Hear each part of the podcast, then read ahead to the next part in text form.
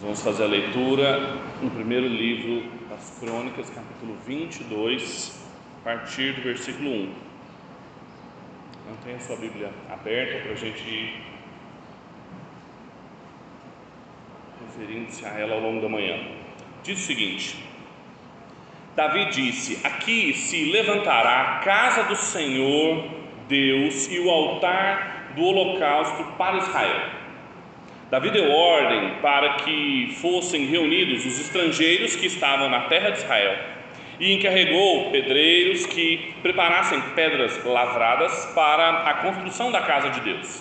Davi ajuntou ferro em abundância para os pregos das folhas dos portões e para as junções, bem como bronze em abundância, que nem foi pesado além de madeira, de cedro, sem conta, porque os homens de Tiro e de Sidom a traziam a Davi em grande quantidade.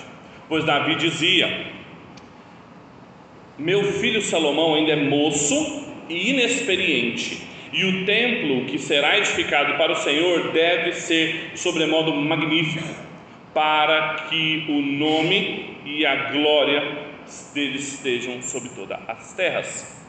Portanto, vou providenciar o necessário para a construção.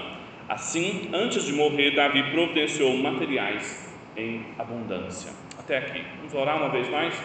Pai, nós te louvamos pelo privilégio que a gente tem de estar reunido diante da Sua palavra, de podermos cultuá-lo, reunidos como seu povo, preservados pela Sua mão. Nós te pedimos que o Senhor receba aquilo que nós estamos lhe oferecendo aqui e fale conosco para que a gente possa responder com obediência à lembrança daquilo que o Senhor fez pelo seu povo, que nós muito gentilmente somos convidados a participar. É a nossa oração, em nome de Cristo Jesus. Amém amém. No que se refere à política, hoje quase não se fala em outra coisa a não ser sobre a atual transição do governo. Como que ela vai ser feita? Quem são as pessoas que estarão à sua frente? Quais são os novos nomes? As expectativas, as frustrações, os comparativos com o antigo governo. A palavra de ordem nas últimas notícias é transição.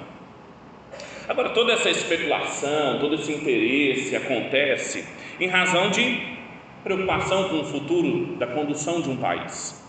Agora, essa sensação não é nova e nem exclusiva do Brasil pós-eleições em 2022.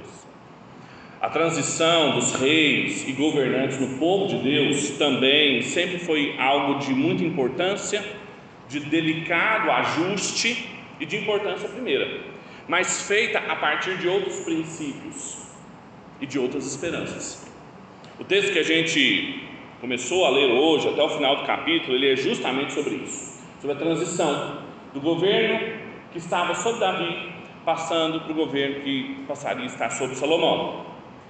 Trata-se do grande, e aqui começa o grande, o segundo grande relato sobre Davi. Nós exploramos em 1 e 2 Samuel inteiro, e agora a gente começa em Crônicas, mas a partir do versículo 22, por que isso? Aqui, a partir, na verdade, do capítulo 17 até o capítulo 29 de Primeiras Crônicas, a gente tem uma nova história sobre Davi. Uma história que apresenta a visão do cronista sobre Davi, os pontos altos do seu reino, mas eminentemente a transição do seu reino para Salomão, que em seguida será apresentado, até segundo o livro das Crônicas. O livro das Crônicas, ele, esse nome inclusive não é o que está na Bíblia hebraica, seriam os acontecimentos de dias. Quem deu esse nome foi Jerônimo, traduzindo a Bíblia para o latim. Ele é um livro um tanto quanto difícil de encaixar, porque ele usa materiais de vários outros livros. Tem materiais de citações diretas de 2 Samuel, 1 Samuel, 1 Reis, 2 Reis, de materiais que a gente não tem acesso mais, alguns oráculos de profetas que a gente só conhece aqui, outros trechos também do próprio conteúdo das crônicas reais, por isso que o autor, chamado cronista, ele busca fazer um relato sobre a ascensão em queda da monarquia de Israel, desde Saul até o último rei da monarquia dividida, a volta do povo do exílio e os decretos do imperador persa. Agora, diferente de 1 e 2 Samuel, 1 e 2 Crônicas, ele tem um objetivo muito específico para falar com um povo muito específico, que é o povo que estava voltando do exílio. Vocês sabem muito bem que depois da monarquia unificada com Saul, Davi e Salomão, Roboão, em, em, seguida, dividiram o reino entre o reino do norte e reino do sul, chamado Israel e chamado Judá. Uma série de reis que nós vamos estudar, mas a partir disso, e ao final disso, como juízo de Deus, as bênçãos de Deus quando esses reis obedeciam, e as maldições, o juízo de Deus quando eles desobedeciam, porque estavam prescritas na lei, culminaram no exílio do povo para a Babilônia. Muito provavelmente, Crônicas ele foi escrito durante esse período, 538, 539, até por causa das genealogias que nós temos aqui nos primeiros nove capítulos, ligam até esse período, em que a gente tem um período em que agora o cronista tem um objetivo muito específico: falar ao povo depois do exílio que estava voltando para Israel. Eles estavam voltando numa situação muito difícil. Eles não tinham templo mais, que havia sido destruído, eles não tinham monarquia mais, eles estavam numa condição de vulnerabilidade frente às outras nações muito maior, que vai ser o tema, por exemplo, do profeta Ageu, do profeta Malaquias, de Esdras, Neemias.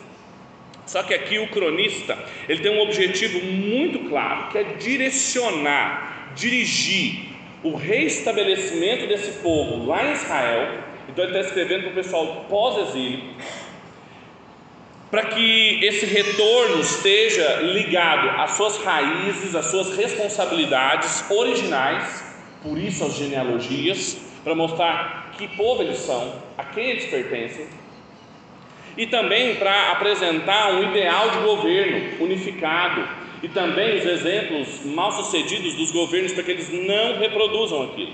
É por isso que o relato do cronista é diferente do relato de 1 e 2 Samuel. Não é que o cronista quer esconder coisas que apareçam lá. Não, ele usa linguagem pesada. Ele, nesse capítulo mesmo nós vamos ler, fala que Davi tinha as mãos cheias de sangue, o que não aparece em 1 e 2 Samuel. É porque ele tinha outro propósito. O propósito dele era mostrar que o governo de Deus fazia-se no meio de Israel através da casa de Davi e que ele também precisaria de um modelo de adoração adequado e por isso todos os detalhes com a reconstrução do templo que nós começamos a ler aqui. Portanto, mesmo que a monarquia davídica tenha fracassado, a gente sabe disso não só com os pecados de Davi, mas com a sua descendência e o exílio, o autor quer mostrar a importância dela duradoura, não só por causa das promessas que Davi recebeu com Natã, de que quando Davi quis construir uma casa para Deus, você se lembra disso em 2 Samuel capítulo 7, Deus não permite, a gente não sabe porquê, a gente vai saber só agora. Não permite que ele construa uma casa e diz: Eu te darei uma casa para todo sempre. É engraçado isso. A casa de Davi é estabelecida quando Davi quer construir uma casa para Deus. Então, não só por causa das promessas que Davi e a sua casa receberam, mas também por causa das realizações de Davi em dar condições que o povo tivesse o templo. A reconstrução então desse relato pelo cronista, muitos anos depois, muitos séculos depois, tem o propósito fundamental de mostrar que a situação ideal não existe mais quando eles voltarem para Jerusalém e o povo precisa de parâmetros para se orientar. É claro que eu, isso vai ser aplicado na nossa vida, mas pense em nós também, que não estamos em Jerusalém, que não temos um monarca, que, com exceção do que o bispo Macedo construiu lá em São Paulo, não temos o Templo de Salomão. O que nos resta então? Bruce Waltke vai dizer que a maior ameaça que o povo tinha era a tendência deles se associarem a outros povos ao seu redor e, com isso, perderem a pureza da sua identidade como os herdeiros do reino de Deus. Eles estavam voltando, eles precisavam ter clareza de que eles eram os herdeiros, os habitantes da cidade de Deus. Por isso o cronista se coloca essas perguntas aqui. Perguntas como: depois de toda a desordem do exílio, dos pecados de Davi, dos seus descendentes, quem herdará as promessas da aliança? Ou então, é, a, a, nós ainda estamos sujeitos ao imperador persa. Se você lê em Neemias, ele pede autorização, vem, livro de Esther. Nós ainda estamos com algum tipo de ligação ali, mas a gente não tem um rei. Deus ainda está conosco, mesmo sem rei? Era uma pergunta. Isso vale para nós também. As antigas instituições, a monarquia, o templo, eles devem ser restaurados. A gente deve ter um monarca, a gente deve reconstruir o templo. Que o cronista quer mostrar aqui é que o povo de Deus estava de volta à cidade de Deus, escolhidos por causa da casa de Davi, e as genealogias ajudam a gente a entender isso. Às vezes a gente está lendo a nossa Bíblia e não sabe por quê, a importância das genealogias, importantíssimas, para nos ligar a uma grande história. E eles estavam lá não por causa dos interesses do imperador, mas por causa que Deus mesmo os escolheu para estarem ali e para realizar esse propósito de guiar esse retorno, o autor do livro das crônicas, ele vai usar vários temas teológicos para isso, para poder guiar, para poder orientar, para dar princípios para o povo. Um dos comentaristas do livro das crônicas é o Richard Pratt Jr. Ele elenca 47 temas teológicos. Não precisamos explorar todos. Acho que tem dois que são muito importantes para nós, que é o trono davídico e o templo. Porque muitas pessoas acham que essa reconstrução dizia respeito a uma reafirmação do trono davídico, ou seja, em pé, é, é, propósitos mais pragmáticos, mas na verdade a relação também com o templo mostra quais são as expectativas, as esperanças, a escatologia que o povo deveria alimentar. A comunidade de Deus ela só poderia ser restaurada e nós que também somos comunidade de Deus só poderemos permanecer bem estabelecidos a partir ou em torno da casa de Davi e com uma compreensão bem clara sobre a casa de Deus, sobre o templo. Então esses dois temas eles não funcionam meramente de forma pragmática, mas escatológica. E desses 21 capítulos que são colocados sobre Davi, os novos capítulos sobre Davi, 17 capítulos são sobre o templo. 17 capítulos são sobre os preparativos que Davi recebeu de Deus, desde o capítulo 17, para passar para a mão do seu filho, juntar recursos, conquistar e pacificar Israel para que o templo pudesse ser estabelecido. E um dos materiais mais genuínos e mais inéditos que a gente tem sobre a vida de Davi é o capítulo 22, inteiro dedicado a construção do templo e aos seus preparativos. Agora, antes da gente tentar entender o que esse texto nos ensina, é muito importante para a gente se situar. Quando eu fico falando templo, templo, templo, eu brinquei lá com o bispo Macedo. É, o templo, no interior das Escrituras, ele é mais do que só um detalhe dentre outras instituições nós podemos fazer com o templo o mesmo que eu estou fazendo com a cidade de Deus, ou seja, uma teologia bíblica que vai de Gênesis a Apocalipse. Inclusive, muitos autores fizeram isso, bons autores, o Gregory Beale, que nós estamos estudando aqui na escola dominical, na classe do Novo Testamento, mas também o Trumpeter Longman, o Desmond Alexander, todos eles encontram no templo, nessa ideia de que Deus tem um templo cósmico, desde o Éden, que, em razão do pecado, precisou ser espelhado no tabernáculo, depois desenvolvido no templo, até chegar em Jesus, como Deus habitando conosco de novo, a igreja e a Nova Jerusalém, a gente tem um tema de como o templo, de como a presença de Deus se estabelece e de como isso guia a missão do seu povo. Desde que o ser humano foi banido do Éden, da presença de Deus, Deus que tem um templo cósmico, iniciou-se um processo em que o próprio Deus iria restaurar o seu reinado, reunindo o seu povo, dando-lhes uma terra, para quê? Para que toda essa história da salvação? Para que eles pudessem habitar de novo com Deus. E o meio que ele encontrou para começar a fazer isso foi sua aliança com Abraão, a libertação com Moisés e, imediatamente no deserto, o tabernáculo, que era um, um lugar onde Deus iria de novo estar presente com o seu povo, tabernacular com o seu povo. Só que ele tinha características diferentes, por exemplo, do templo. Ele era móvel. E desde essa época, desde Moisés até o reinado de Davi, a arca da aliança, os seus elementos estavam todos ali habitando numa tenda. Davi já tinha uma casa, Davi já tinha um palácio. Esse era o motivo que ele queria construir um templo. Ele não se sentia confortável com aquilo. Só que não é porque Davi queria construir um templo que Deus ia permitir, inclusive Deus não permitiu. Foi Moisés que recebeu as ordenanças de Deus para construir o tabernáculo. E depois Salomão seria escolhido para construir o templo. Por quê? Porque não se trata só de vontades particulares de Davi, ou mesmo Davi foi impedido de construir esse templo, e a gente vai ficar sabendo porque as mãos dele eram cheias de sangue, mas não é porque Davi matava muito, não é porque ele tinha cometido pecado com Batseba matado Urias, não era só por causa disso, não é um princípio ético, é um princípio histórico redentivo. Davi cumpriu a vontade de Deus de pacificar, de guerrear mesmo as terras, e agora vai ser Salomão que vai construir o templo o templo que era a última coisa que os povos do Antigo Oriente Próximo construíam depois de terem conquistado uma terra.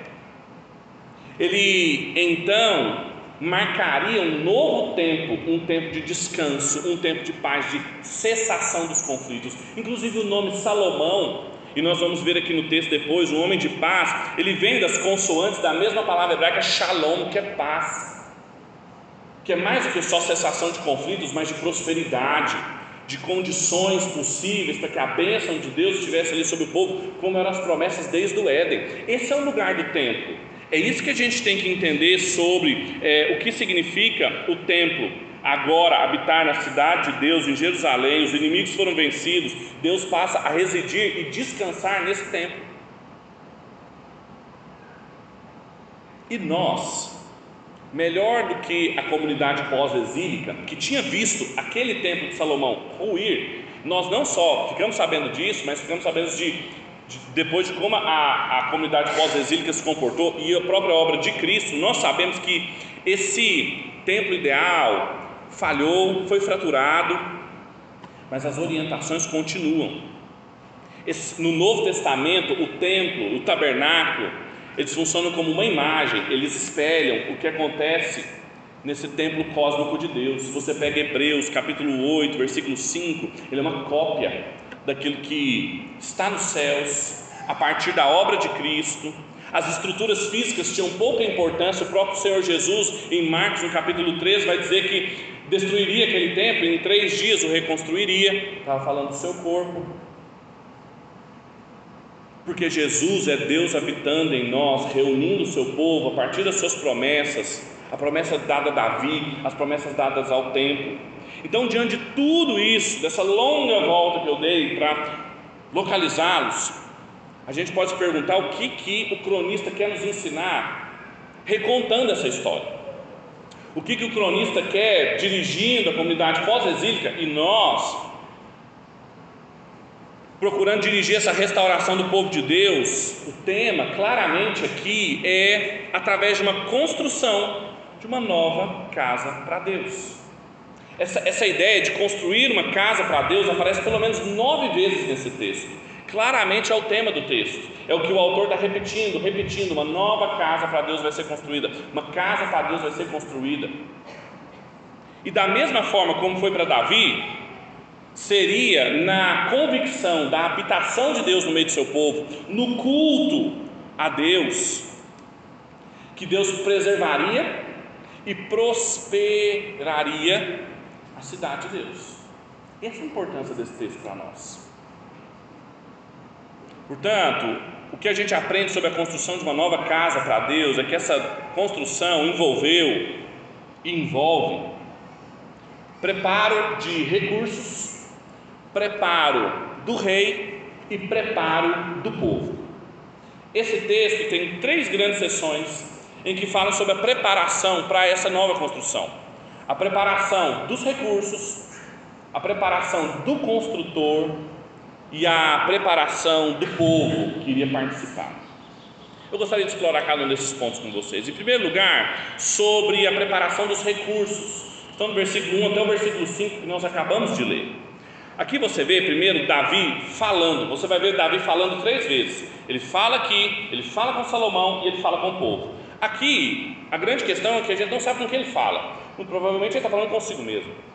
Ele está falando e se organizando para lidar com os preparativos importantes para o templo. Primeiro, o local. Disse Davi: aqui se levantará a casa do Senhor e o altar do holocausto para Israel. A, gente, a primeira pergunta é: aqui onde?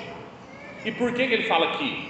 Se vocês se lembrarem, no capítulo 21, quando nós exploramos ele aqui, o capítulo 24 de 2 Samuel, o capítulo 21 das crônicas, Davi havia sido punido por Deus, um anjo vingador estava matando por causa do seu pecado, e então Davi busca arrependimento, busca o Senhor até que ele chega em uma, um, um território de Aruana. Aruana em que ali naquela vinha ele não vai a Gibeão oferecer a Deus sacrifício lá por medo do, do anjo vingador, mas ele oferece um sacrifício ali e Deus aceita aquele sacrifício. Por isso ele tem a convicção de que ali vai ser o lugar onde ele vai construir a casa para Deus. Só que ali, coincidentemente, é o Monte Moriá, aonde Abraão ofereceu Isaac em sacrifício, aonde outrora o povo e principalmente os patriarcas adoraram a Deus, erigiram altares ali. Ali vai ser o lugar. Em seguida, o texto vai nos mostrando sobre os preparativos. Aqui também é um verbo que aparece muitas vezes: eh, fazer preparativo, prover, aparece pelo menos cinco vezes aqui. É o tópico dessa sessão. Ele vai prover, ele vai prover o que? Materiais, trabalhadores, ele, ele, ele coloca trabalhadores aqui, e o texto chama atenção que ele coloca trabalhadores estrangeiros. Isso é importante, isso vai gerar problemas depois, porque esses estrangeiros eles são oprimidos pelo, pelo reinado no começo de Davi, mas muitíssimo por Salomão, e esse que vai ser inclusive o ponto de rompimento com Roboão. Mas, eminentemente para nós, mostra que esse templo, quando construído com a presença, com a sabedoria dos estrangeiros e também com os recursos vindos de Tiro, de Sidom, mostra que essa casa de oração vai ser para todos os povos. De que a glória de Deus, como o próprio Davi fala aqui, encheria toda a terra, não só Jerusalém. Esse era o propósito. E os materiais acumulados por Davi por toda a sua vida, aqui em grandes quantidades, mostram o tamanho dessa obra, mostram como era uma obra grandiosa. E há um detalhe nesse texto interessantíssimo que ele fala: O meu filho é jovem e inexperiente. Pense você que você tem uma construção muito importante para realizar. Você juntou materiais da sua vida toda: ferro, sabe tanto ferro está caro? Tijolo, cimento, bronze, tudo. Você juntou e ele fala assim: agora não serei eu que vou realizar. Quem vai realizar é uma pessoa jovem e inexperiente. Tem tudo para dar errado, não tem? Justamente porque era para a glória de Deus ser exaltada e não a sabedoria e a competência de Salomão. O relacionamento entre a inexperiência e tudo dado para Salomão era para ele e para a glória de Deus imensamente atingir toda a terra. Quando a gente entende essas coisas, pergunta o que isso significa para nós. Os leitores que estavam voltando do exílio para Jerusalém iriam construir templo, iriam construir muralhas, iriam reconstruir a cidade de Deus. E também nós precisamos entender o quão imensa é essa obra. Os materiais necessários, as nações envolvidas, o tempo e os recursos essa obra, ela devia continuar como o tabernáculo a espelhar aquilo que as dimensões cósmicas do templo de Deus. E isso é muito importante para essa teologia bíblica do templo, por quê? Porque o templo e a glória, vocês lembram que o tabernáculo era onde a glória do Senhor era vista pelas pessoas, era, era manifesta. E aqui, de novo, Davi fala: a gente vai construir isso aqui para que a glória dele se espalhe. Veja como templo e missão, como coloca o Bio, é, estão relacionados. O projeto de Deus restabelecer seu povo com o pacto, através de Abraão, depois ali do pecado no Éden, era para que a glória dele voltasse a estar sobre toda a terra. Só que nós, por causa do nosso pecado, nós somos incapazes de entender, de reagir corretamente. Os céus proclamam a glória de Deus, mas nem todos que contemplam o céu glorificam a Deus. Os céus proclamam a ira de Deus. Mas muitos não respondem corretamente, diz o apóstolo Paulo em Romanos no capítulo 1, por causa do seu pecado, porque fecharam seus ouvidos para esse discurso. E aí então Deus proveu os meios, e aqui é o tabernáculo e o templo, para que o nosso pecado fosse aplacado, perdoado e a glória de Deus pudesse novamente aparecer as providências tomadas pelo próprio Deus, para que a glória dele voltasse a brilhar sobre toda a terra, e não só sobre Jerusalém, não só sobre o Monte Moriá.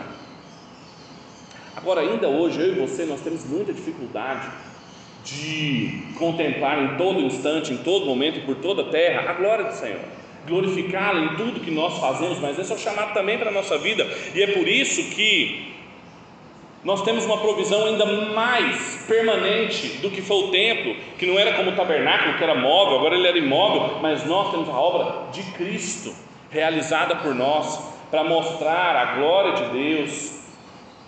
Um templo, um sacrifício, um sacerdote, que abriu um novo e vivo caminho até Deus, para que nós também pudéssemos glorificá-lo em toda a terra e isso é essa obra de Cristo que é celebrada aqui, que é reencenada aqui no culto. É por isso a importância, a centralidade do culto para nós. Da mesma forma que a comunidade pós-exílica não poderia negligenciar o templo, não poderia negligenciar o culto, e eles fizeram isso, basta você ler Malaquias, basta você ler o profeta Ageu.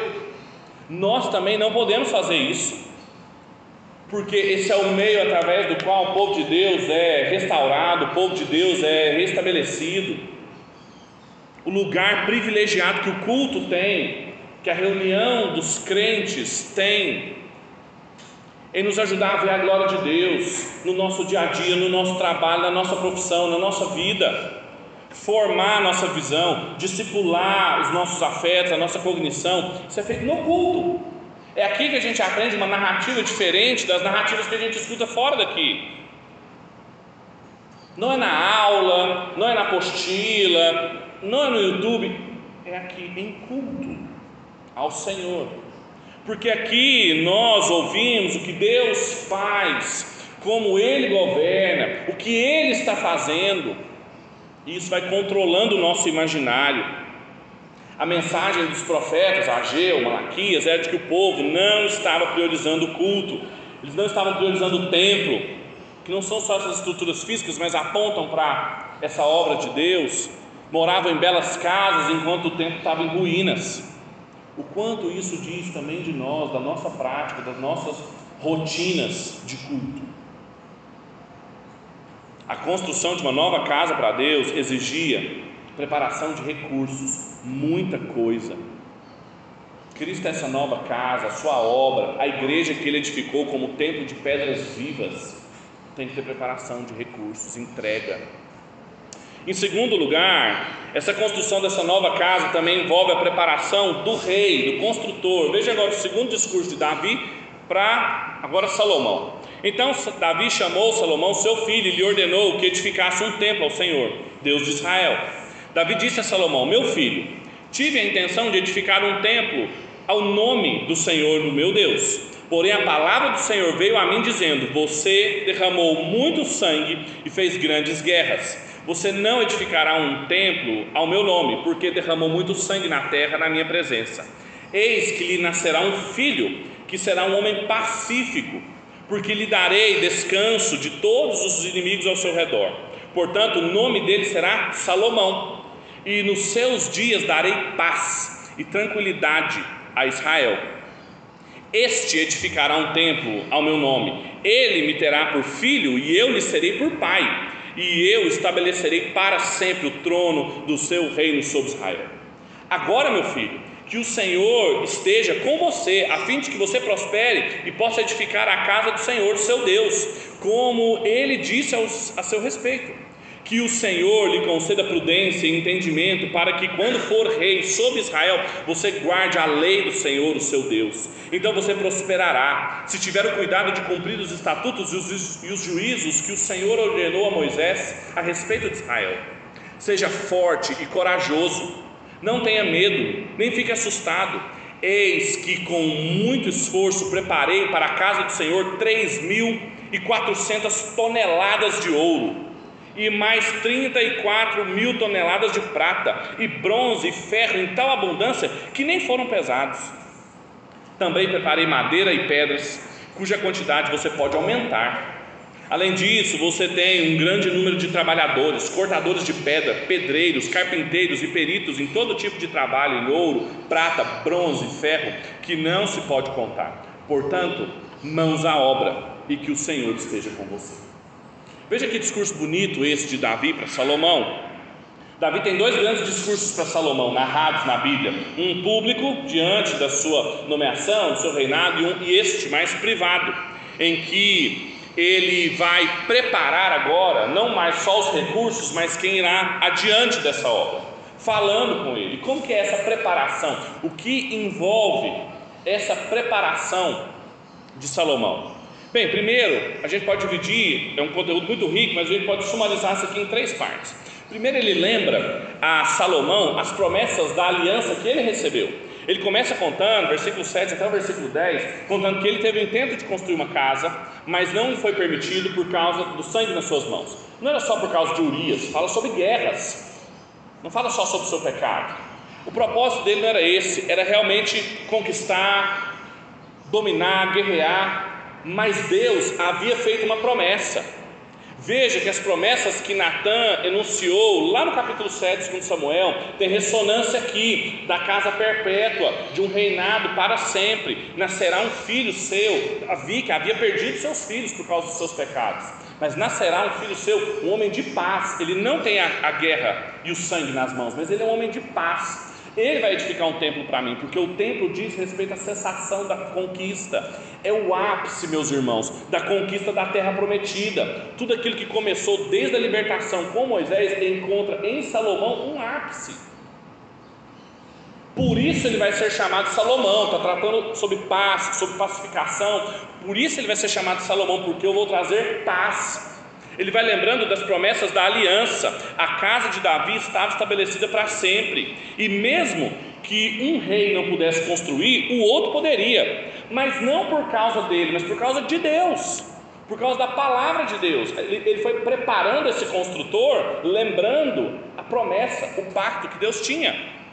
E aí em seguida ele faz uma segunda coisa, versículo 11 até o versículo 13, ele exorta a obediência. Ele fala, portanto, seja obediente à lei, seja forte, corajoso, obediente ao que está escrito na lei, e assim tudo prosperará.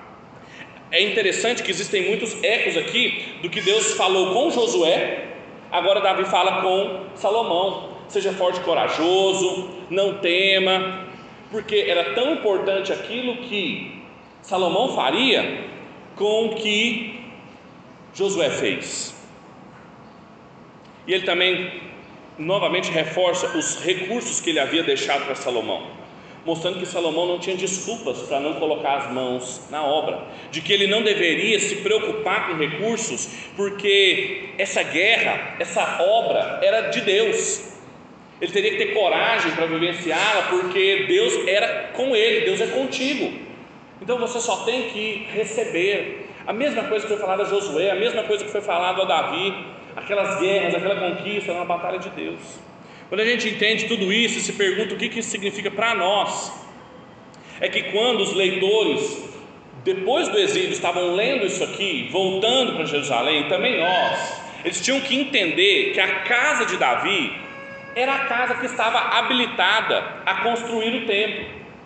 A casa de Davi era a casa que, apesar dos seus fracassos pessoais, depois os fracassos dos seus descendentes, mas também as conquistas dos seus descendentes, porque o reinado de Judá teve reis justos, apesar disso, independente disso, ela era a habilitada a levar a cabo essa obra, por causa da aliança que Deus tinha com eles, por causa da obediência que era necessário ter e por causa da graça que Deus ia derramar ali. Agora, nós também precisamos manter isso diante dos nossos olhos, por quê? Porque tem um descendente da casa de Davi, que é Cristo Jesus, através do qual Deus, de maneira perfeita, habita em nós. Esse Deus conosco. Jesus é o cumprimento máximo dessas promessas da aliança. A obediência de Jesus é a obediência completa que se esperava, a força, a coragem, a fidelidade. E Ele é a expressão máxima de graça que a gente recebe, que a gente coloca a nossa fé, a nossa confiança para colocar as mãos nas, nas obras, porque Deus é conosco. E a pergunta que eu coloco a nossa adoração, a nossa vida de culto, ela está alicerçada em Cristo, nessa casa de Davi, nesse descendente da casa de Davi, nós dependemos dele, nós dependemos da obediência dele, ou a gente fica alicerçado nas nossas competências, na nossa sabedoria, de fazer alguma coisa que agrada a Deus, de mover a mão de Deus, de encantar Deus com aquilo que a gente pode fazer. O nosso culto é centrado nessas promessas. Veja, o culto do Antigo Testamento e do Novo Testamento tinha o mesmo princípio a obra de Cristo. Em terceiro e último lugar, a construção dessa nova casa envolvia não só a preparação dos recursos, a preparação do construtor, mas também a preparação do povo. Veja o que diz o versículo 17 até o 19. Davi ordenou a todos os chefes de Israel que ajudassem Salomão, o seu filho, dizendo: Não está com vocês o Senhor, o seu Deus, e não é fato que lhes deu paz por todos os lados pois ele entregou nas minhas mãos os moradores dessa terra, a qual está sujeita diante do Senhor e diante do seu povo. Agora disponham o coração e a alma para buscar o Senhor, o seu Deus. Preparem-se e comecem a construir o santuário do Senhor, o seu Deus, para que a arca da aliança do Senhor e os seus utensílios sagrados de Deus sejam trazidos para esse templo, que será edificado ao nome do Senhor. Veja que há uma mudança no discurso de Davi, desde quando ele começa a falar com Salomão. Ele fala: Eu quis construir uma casa para o meu Deus, mas ele me prometeu de um filho que seria filho dele, que ele seria o seu pai. Portanto, Salomão, você construa um templo para o seu Deus. Ele muda de meu Deus para o seu Deus, Salomão. E aqui, quando ele fala com o povo, aqui é o terceiro discurso dele, agora aos líderes de Israel, todos os líderes, não só de Judá, mas de todo o povo. Seu Deus, ajudem Salomão participem disso. Ele fala a todos os líderes de Israel. Por quê? Porque não era uma responsabilidade só da família real, não era um capricho da casa de Davi e de Salomão, mas era algo que todo o povo deveria participar. Por quê? Ele lembra duas coisas pelo que Deus fez por vocês e por onde vocês estão. É muito interessante novamente isso de que a, a, participação deles naquela missão, a participação deles na história da redenção, se dava não pelo que eles fariam, mas pelo que Deus fez. Lembrem-se, lembrem-se do que Deus fez por vocês. Lembrem-se, ele diz aqui como que ele não é fato que o Senhor, é o seu Deus, está com vocês. Ele entregou nas minhas mãos essa terra, qual está sujeita diante do Senhor, diante de todos os povos. Lembrem-se disso. Participem dessa obra. Todas as vezes que nós diminuímos consideravelmente os nossos níveis de participação no culto, na igreja, na missão de Deus, é porque nós nos esquecemos do que Deus fez por nós, da dimensão da Sua obra nas nossas vidas. Estamos concentrados demais no que nós podemos fazer, do que ainda nos resta fazer, do que nos resta construir. E aí ele, ele acrescenta dizendo: Olha, sabendo disso, sabendo o que Deus fez, sabendo o que Deus deu, disponham-te de todo o coração, disponha-te de toda a sua alma, essa expressão aqui mostrando aquilo que haveria de mais profundo no ser humano. Não deveria ser um relacionamento superficial, não deveria ser algo marginal, como a gente muitas vezes organiza a nossa vida, nossa vida profissional, sentimental, nosso entretenimento e nossa vida religiosa. Não, é o fundamento de tudo sua alma, o seu coração, Quando a gente lê isso aqui, se pergunta o que, que significa para nós, é que tanto nós quanto os leitores, depois do exílio, que estavam voltando, eles tinham que entender que a participação deles não era acessória, não era marginal, estava baseado naquilo que Deus fez, não naquilo que eles fariam, numa consciência, numa recepção, numa fé do que Deus fez, e deveria envolver o mais profundo do seu ser. E quanto a nós, como nós, muitas vezes, como eu disse, os nossos níveis de dedicação caem justamente porque nós esquecemos o que Deus fez. Nós tentamos nos concentrar naquilo que nós podemos fazer e não nos envolvemos de tudo aquilo que nós somos, mas deixamos porções mínimas de tempo, recurso, intencionalidade à obra de Deus. Vamos orar? Feche seus olhos.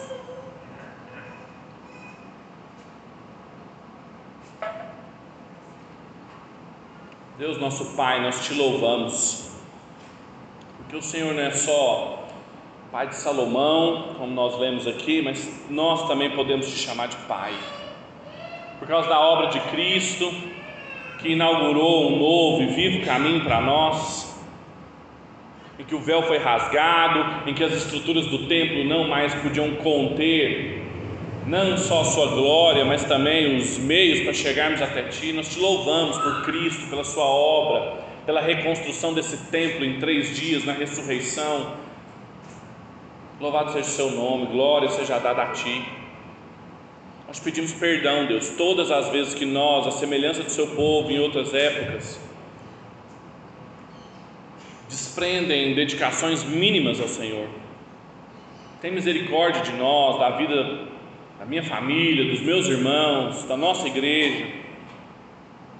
Quando o nosso coração e a nossa alma não estão profundamente envolvidos com essa missão de fazer com que Sua glória resplandeça sobre toda a terra. Faça com que esse culto, que esse momento de reunião aqui nesse local seja sempre um sinalizar dessa sua missão, que ele sempre aluda, aponte para essa obra, respondendo ao que o Senhor fez em gratidão e obediência. É o desejo do nosso coração. Nós oramos em nome de Cristo Jesus. Amém e amém.